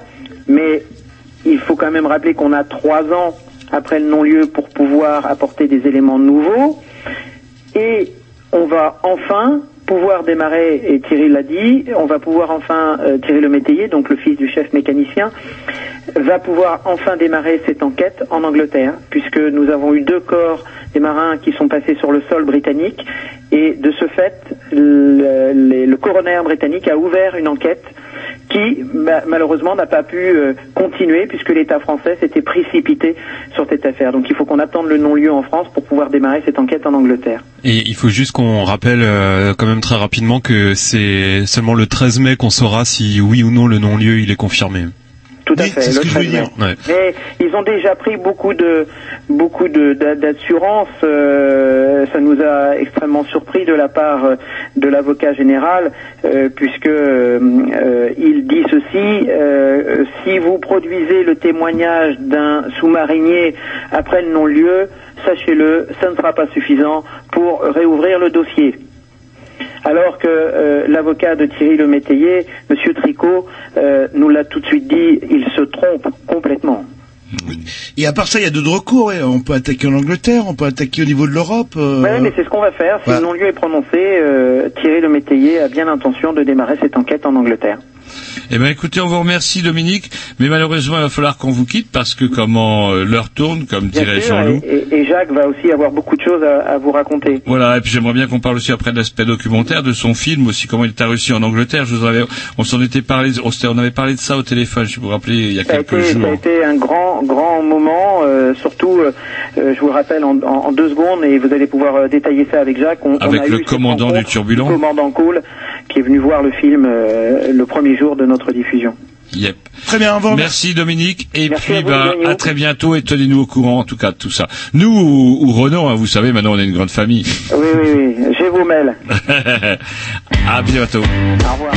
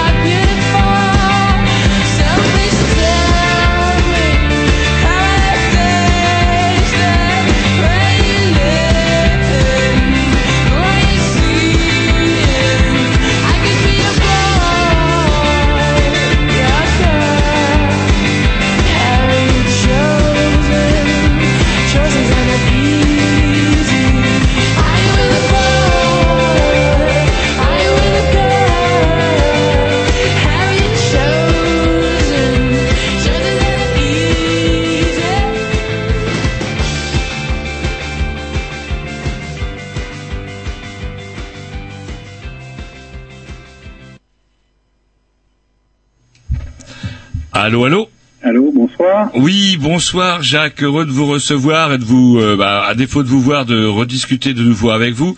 Comme vous avez pu l'entendre, on a été longuement avec Dominique, il est bavard hein, cet homme-là. Oui, mais très complet. Hein. Alors, euh, on est, bah, bien sûr, on connaît les circonstances, mais on est quand même, ravis de vous rencontrer de nouveau. Et alors, on va pas revenir sur euh, tout ce dont on a parlé avec Dominique, naturellement. Moi, j'aimerais plus parler de, de votre film et justement euh, de, on en a, on- il était déjà, il sortait hein, quand vous avez reçu il y a deux ans, je crois déjà maintenant. Et, euh, il sortait, comment dirais-je, comment il a été reçu ce film alors? Donc, The, The Silent Killer. Il a été très bien reçu, on peut le dire, puisqu'il a été diffusé euh, beaucoup de fois, euh, notamment bien sûr en Bretagne, mais il a franchi quand même les limites de la Bretagne, puisqu'on l'a présenté à Paris, on l'a présenté aussi euh, dans le sud-ouest, notamment à, à La Rochelle, au festival de La Rochelle, festival du- de films de La Rochelle, euh, il a été sélectionné et on a été, donc été invité, euh, été présenté euh, dans une salle qui s'appelle La Sirène avec euh, 400 personnes, qui- la salle était pleine. Et donc ça nous a fait plaisir parce que euh, on s'est aperçu que ça intéressait euh, pas seulement les gens, euh, comme au départ, euh, les gens de, du pays bigoudin, mais de plus en plus euh, l'ensemble euh, du territoire français. Et on doit dire qu'on a même maintenant des étrangers, et notamment en Belgique et en Suisse. On a même, pour la petite anecdote, un Suisse qui nous a écrit en, en envoyant son, son chèque d'adhésion en disant qu'il n'avait aucune acquaintance avec la mer, euh, qu'il connaissait à peine le domaine maritime. Par contre, euh, il était euh, guide de haute montagne et il se sentait euh, totalement concerné par cette affaire parce que pour lui, c'est une affaire importante euh, où euh, on peut se sentir indigné. Hmm. Alors, vous justement, pour un Belge Ah. qui d'ailleurs est actuellement entre parenthèses sur une affaire qui s'appelle le naufrage du Morgenstern. C'est un bateau qui a coulé exactement dans les mêmes conditions et ce qui est il y a à peu près 15 jours. Et ce qui est très curieux, c'est qu'aucun média n'en parle. C'est un bateau belge, donc il est en train de se renseigner pour savoir euh, ce qui se passe, comment il a il a coulé, mais euh, ça n'a pra- pratiquement pas été couvert par les médias français. La Voix du Nord a, bon, a fait un petit article, mais euh, même au, en Belgique, euh, on en parle très peu. alors, Voilà, et vous un petit peu long sur ce. Non, non, mais vous avez raison. Et, et vous, Monsieur Lozet, qu'est-ce qui vous a amené justement à plonger dans cette histoire du, du Bugalet de Braise Ah bah, c'est malheureusement une, une affaire familiale. Je suis euh, tout simplement le beau-père du fils du mécanicien dont Dominique a parlé, Thierry Le Métayer. Et à un certain moment, bah, j'ai vu qu'il était bien, euh, bien désemparé par, par cette affaire-là, avec euh, des rebondissements multiples. euh, personne n'y comprenait plus rien. Les médias, euh, finalement, baissaient les bras eux-mêmes, se contentaient de, donner l'information telle qu'ils la recevaient, sans avoir fait l'effort de rappeler les prémices de, la manière dont ça s'était passé précédemment, si bien que personne n'y comprenait plus rien. On avait vraiment l'impression que c'était finalement le but recherché, c'est-à-dire noyer le poisson et puis dire bon bah c'est tellement compliqué, euh, on en a marre, on laisse tomber quoi. Alors, comment comment euh, on devient de, euh, Vous n'êtes pas devenu documentaire. Vous n'avez pas réalisé ce documentaire par hasard? Vous avez une une formation? Vous aviez déjà réalisé d'autres films. Oui, hein oui, bah, ça, ça faisait une dizaine d'années déjà que je faisais des documentaires justement à vocation maritime. Bon, euh, moi j'habite euh, Lorient. euh, bon, j'ai fait pas mal de sujets qui m'ont été demandés par des municipalités euh, ou autres. Par exemple, pour les phares et balises, euh, j'ai fait des, des reportages, enfin des documentaires même. Et euh, je suis aussi euh, membre du Festival Pêcheurs du Monde. Donc euh, voilà, je suis, je suis quand même un petit peu dans la partie, bien que euh, professionnellement, je n'ai jamais vécu de ça en tant que professionnel. Quoi. C'est c'est une passion un peu tardive. Alors du coup, vous vous avez offert à l'association, enfin qui- à l'association qui n'était même pas une association à l'époque, mais en tout cas aux familles et aux gens qui étaient touchés par l'événement, vous leur avez offert de leur, leur- leur fabriquer, de monter ce documentaire. C'est ça, bah, pour moi ça a été un outil euh, pédagogique. Euh, quand il est sorti, bah, les médias m'ont interviewé en me disant vous avez fait un, film militant en faveur de la version du sous-marin. Alors bon, c'est vraiment la, la, la phrase qui m'horripile le plus, parce que bon, je veux bien être militant, mais avant tout j'ai fait un, un film euh, obje- aussi objectif que possible. Et si on m'avait euh, si on m'avait convaincu qu'il y avait une piste autre que le sous-marin, ben, je l'aurais dit. Hmm. euh, je l'aurais montré. Mais euh, bon, ça, ça paraissait euh, au fil des temps euh, tellement évident que et donc ça, ça a été le, ma démarche. Ça a dû être difficile, ça coûte des sous quand même tout ça. Quand- Quelle difficulté vous avez Bah, rencontré non, pour parce ça? Que euh, Non. bon, bien sûr, ça, ça coûte toujours un peu d'argent, mais ça coûte, je dirais, encore plus de le diffuser que de que de le faire, parce que bon, j'ai commencé à faire euh, des interviews de, de tous les, les gens qui me paraissent intéressants. Moi, notamment, j'ai rencontré un, un correspondant britannique euh, qui m'a démontré que les les Britanniques eux-mêmes étaient euh, très affectés par cette affaire, si bien qu'on a j'ai fait une version anglaise pour la présenter en cornouaille euh, britannique. hein et avec un, un bon succès puisque on a même rencontré le, le commandant Cole, c'est le commandant du sous-marin qu'on met en cause. Donc c'était une petite petite révolution.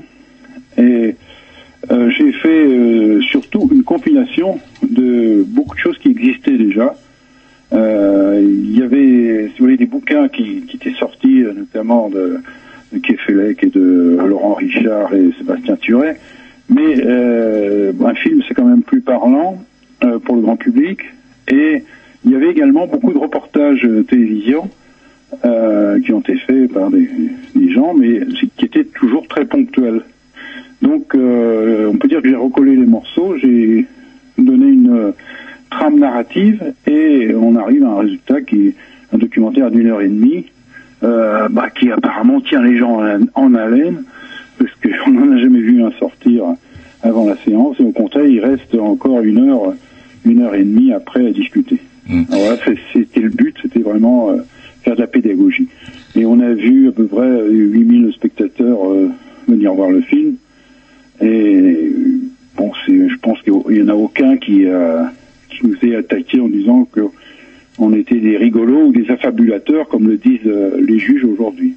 Alors justement, ce film a été diffusé en France, mais alors il a été diffusé en Angleterre. Alors, J'aimerais qu'on revienne justement sur euh, Dominique, on avait parlé hein, quand on préparait l'émission euh, d'une diffusion dans une petite ville euh, du sud de l'Angleterre. Et là, il y a une espèce de colosse qui est arrivé avec sa femme, fort jolie femme, m'a dit Dominique d'ailleurs. Et il semblerait que ce monsieur-là, il semblerait, pas simplement il semblerait, il s'avère que cet homme-là n'était ni plus ni moins que le commandant du Turbulent, le sous-marin qui est quand même fortement soupçonné d'avoir entraîné le Bugalet de Brest par le fond. Absolument. Alors, ce qui est, très drôle pour la- l'anecdote, c'est que la, personne qui organisait euh, cette séance, euh, elle avait eu l'idée de euh, mettre en place une pétition à l'intention des pêcheurs, et elle était donc à la sortie, et elle avait sa, feuille en main, et tous les gens qui passaient devant elle, elle leur faisait signer la pétition. Et il y a un monsieur qui passe devant elle, donc elle l'interpelle et dit Monsieur, vous voulez signer la pétition? Il répond non. Bon, c'était le premier qui répondait non. hein. Ouais. Alors, euh, dit, mais euh, pourquoi vous euh, vous n'êtes pas pêcheur? Alors il dit non, je suis pas pêcheur. Euh, vous êtes contre les pêcheurs? Ah non, je suis pas contre les pêcheurs. Alors euh, vous êtes sous-marinier? Il dit oui. Vous êtes le commandant Coles? Oui. voilà comment ça s'est Ah ouais. ça s'est déroulé. Ça c'est assez marrant. Quoi. Alors plus curieusement, je crois que, je sais pas, vous allez pouvoir me confirmer ou m'affirmer cette chose-là, mais j'ai cru savoir que euh, s'il s'était rendu à la diffusion de, de votre de votre film, c'est parce qu'il espérait, enfin, il, il y venait aussi pour vérifier si euh, il était mis en cause et au cas où, il, comment il promettait plus ou moins de, de vous traîner en justice. Ouais, ça on peut pas dire hein, quelles étaient ses intentions. S'il est venu personnellement, s'il a été en service commandé, euh, s'il a voulu venir se défouler, s'il a voulu montrer euh, qu'il avouait un peu sans le faire officiellement, euh, soit effectivement pour vérifier auquel cas il, il avait dit qu'il nous attaquerait. Bon, euh, il nous a pas attaqué, au contraire, il y a eu une discussion bon, assez sommaire avec d'une part Michel Douce, l'armateur, et d'autre part avec Thierry le métayer. Hmm. Bon, voilà comment ça s'est terminé. Conversation somme toute cordiale. Qu'est-ce qu'il a dit? Il a dit euh, qu'il était pas, il a dit que le sous-marin n'était pas là. Alors il y a eu une espèce de- d'incertitude. Euh, On n'a pas trop compris si euh, c'est ce sous-marin qui n'était pas là, qu'il était à quai. Elle dit le sous-marin était à quai. Ou euh, c'est lui qui n'était pas là. euh, Est-ce que quel- on, on s'est demandé si c'est pas quelqu'un d'autre qui, qui pilotait le sous-marin. Hmm. Ouais, c'est très très ambigu ça. Et vous savez comment on l'a on l'a identifié tout simplement parce qu'il a planté euh, le plus beau sous-marin de la flotte britannique euh, sur une île d'Écosse, euh, bien connue pour son son whisky. Et il l'a planté et ce qui est fait marrant, les, les journaux anglais ont dit c'est la, douche la plus chère de l'histoire de l'Empire britannique. C'est une, une douche à un milliard de dollars. Il est allé prendre une douche et il a commandé les, il a confié le, commande- le commandement à son, à son second, à quelqu'un d'autre, et l'autre a planté le, A planté le bousin. dans des eaux peu profondes. Ah, ah, ah. Alors, ça va être quoi maintenant, euh, le- comment la- la- l'avenir de, de ce film-là Alors Là maintenant, euh, Dominique nous a dit qu'il va falloir que maintenant vous tourniez, l'association se tourne vers la justice anglaise, hein, si j'ai bien compris. Bah, ça, c'est pas le rôle de, de hein, c'est le rôle euh, des familles, c'est le rôle Ouais. effectivement de, de Thierry Le Métayer qui a cette idée-là en tête. Euh, pour nous, c'est pas terminé en France, loin de là. Et d'un autre côté, moi, je voudrais élargir le débat parce que c'est pas euh, un accident de pêche, c'est pas un fait divers, euh, comme on le dit, un fait divers ma- maritime, douloureux, etc., qui concerne les pêcheurs. Bien sûr, c'est ça au départ, mais c'est plus grave que ça. Ça veut dire que nos institutions sont malades, mais d'une ma- à un dernier degré, pour que euh, vous vous rendez compte, pendant 11 ans, on traîne les gens euh, comme ça, et on se moque d'eux, on les humilie, alors que on devrait au moins avoir un, un minimum de de décence à l'égard des, des victimes. Euh, moi, j'entendais l'autre jour un juge du, du tribunal de- international de La Haye qui disait que la première chose que les victimes demandent, c'est d'être reconnues en tant que victimes. Ben ouais. Et bien là, c'est pas vrai. hein. C'est-à-dire, il y a non seulement on est des victimes, mais on est des affabulateurs, on, on, on est des complotistes, on, on est, bon, à la limite, on est antisémites et ho- homophobes, hein, bah, pendant qu'ils y sont. On est dans la théorie du complot parce que tout le monde est contre nous, etc. Et puis à chaque Et- fois, donc, ce, cet obstacle-là du secret défense, vous pouvez rien faire, en fait. Bah non, parce que le secret défense, il est institué pour qu'on fasse Hein. Il y a la commission de secret défense et puis il faut demander. Bon, euh, moi, à un certain moment, j'ai dit arrêtons les frais, arrêtons les conneries. Euh, les, les Anglais et les Français faisaient euh, ce jour-là deux manœuvres. Le brigadier de presse s'est pris dans, dans ces, ces manœuvres-là. Et le tribunal de Quimper, en, le 31 juillet 2008, a dit que la cause du naufrage est un sous-marin. Bon, je sais pas ce qu'il faut dire Ouais, de plus. ouais, On c'est ce que Dominique on rappelait tout à l'heure, ouais. puisqu'il y a le secret défense. Ouais. Mais au moins qu'ils disent, bon, bon, on arrête, on, on, on- on met les pouces et puis on dit, ben, bien sûr, euh, même, on veut pas, euh, on, on veut pas l'identification du, du coupable, on s'en fiche. hein. Mais au moins qu'on qu'on le reconnaisse. Quoi. Moi, je dis quelqu'un qui organise une course cycliste dans son patelin, euh, s'il y a un accident, euh, bien sûr, il n'est pas responsable, mais euh, c'est quand même vers lui qu'on va se tourner. C'est tout à fait logique, quitte à ce que lui se retourne vers les vrais responsables.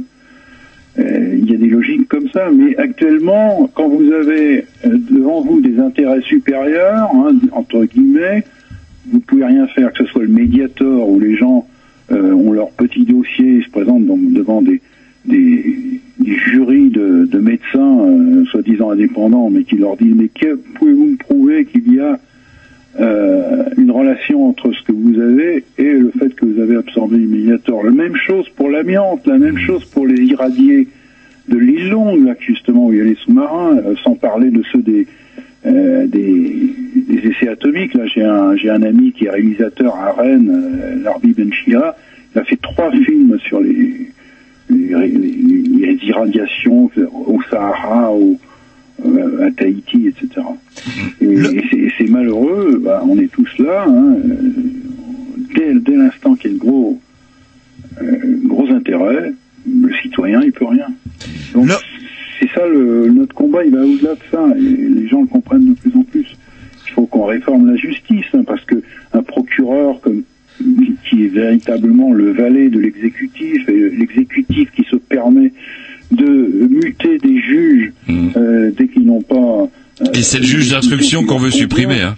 Hein, comme dans no- no- notre affaire, il y a trois, trois magistrats qui ont été pratiquement mutés en même temps. Euh, c'est grave. Vous savez qu'en Italie, c'est pas comme ça. Hein. Berlusconi a quand même été sérieusement attaqué. Il est, il est mis hors jeu. Bon, il s'est débrouillé pour faire des lois et tout ça, mais et dans- en Italie, vous avez les victimes de l'amiante ont été indemnisées. Et les gars de, de Ternit, les directeurs des Ternit, ils sont en tôle actuellement. Ouais, en Italie certes, mais pas en France. Et malheureusement, on va devoir euh, rendre l'antenne, euh, Monsieur Lozet, parce qu'il est déjà euh, 21h55, même 6 pratiquement. Et ouais, et on s'excuse de, de comment de euh, comment c'est la faute à Dominique aussi. C'est un bavard. Une petite question toute simple. euh, si- une petite question toute simple. la nuit, hein. Le documentaire. euh, euh, une question toute simple, si vous pouvez y répondre en une petite minute. Euh, Le documentaire, si j'ai envie de le voir, est-ce qu'il est disponible sur Internet ou Sur YouTube, on peut le trouver, non? Non, il n'est pas, il est pas disponible sur Internet, j'ai même l'interdiction. Fallait aller dimanche à la revoir. Par contre, si vous voulez, je vais vous envoyer une copie euh, privée, quoi. Ah, ah. Est-ce que justement, ça serait peut-être pas aussi un moyen de, de diffuser ce combat, de le mettre en libre accès? J'en sais rien, je pose cette Ah, j'ai pas question. le droit, hein. Ah, vous avez pas le Ah, droit. mais j'ai pas le droit. Je vous dis pas que de, si je mets en libre accès comme ça sur Internet, je vais en tôle, mais c'est presque ça. Hein. Pourquoi vous n'avez pas le droit, en fait Je risque d'avoir un procès, quoi. Et pourquoi en fait? Parce que c'est une version euh, subjective. Ou vous diffusez des documents qui appartiennent à d'autres gens, j'en sais rien. Voilà, c'est ça, oui. Ah, c'est ça, ouais. vous avez... Ah, ouais. j'ai- J'ai les autorisations euh, des auteurs, des producteurs et tout ça, mais euh, bon, c'est pas officiel euh, et il aurait fallu euh, du temps, surtout, Mm, avec des négociations. Et moi, j'ai dit là, c'est une denrée périssable, je peux pas attendre 5 ans avant de faire quelque chose. Écoutez, ça vaut peut-être le coup dans 5 ans de faire un, un documentaire euh, sérieux, euh, repris selon les normes euh, de France Télévisions. Hein. Moment-là, ils le font. Hein. Mais là, là, dans, dans l'immédiat, je peux pas, c'est trop compliqué. D'accord. Alors, bon, c'est un accord qu'on a comme ça. hein. Eh ben écoutez, on vous remercie Monsieur Lozet, parce que j'ai l'impression que, que Jean-Loup va nous péter une durite si on n'en rend pas l'antenne à l'heure. Non, mais non, l'heure c'est l'heure chez nous. hein. Alors écoute, en tout cas, n'hésitez pas à nous recontacter euh, ou Dominique pour euh, tout ce qui concerne le Bucalet de Braise et on aura grand plaisir à en parler à nouveau. On retrouvera également sur le blog des Grignoux toutes les informations qui concernent le, le Bucalet de Braise avec les liens internet et euh, n'hésitez pas à nous envoyer justement les dates de diffusion de The Silent Killer avec les endroits où c'est diffusé, des comment. D'accord, mais on manquera pas de faire tout ça. mais- Voilà, on vous remercie. On dit au revoir, un petit disque, on laisse la place à Dub Revolution, qui est la photo la plus belle, voire la plus originale après nous, euh, de Spoken LB. À C'est parti. Au revoir, Merci. Monsieur. Au revoir.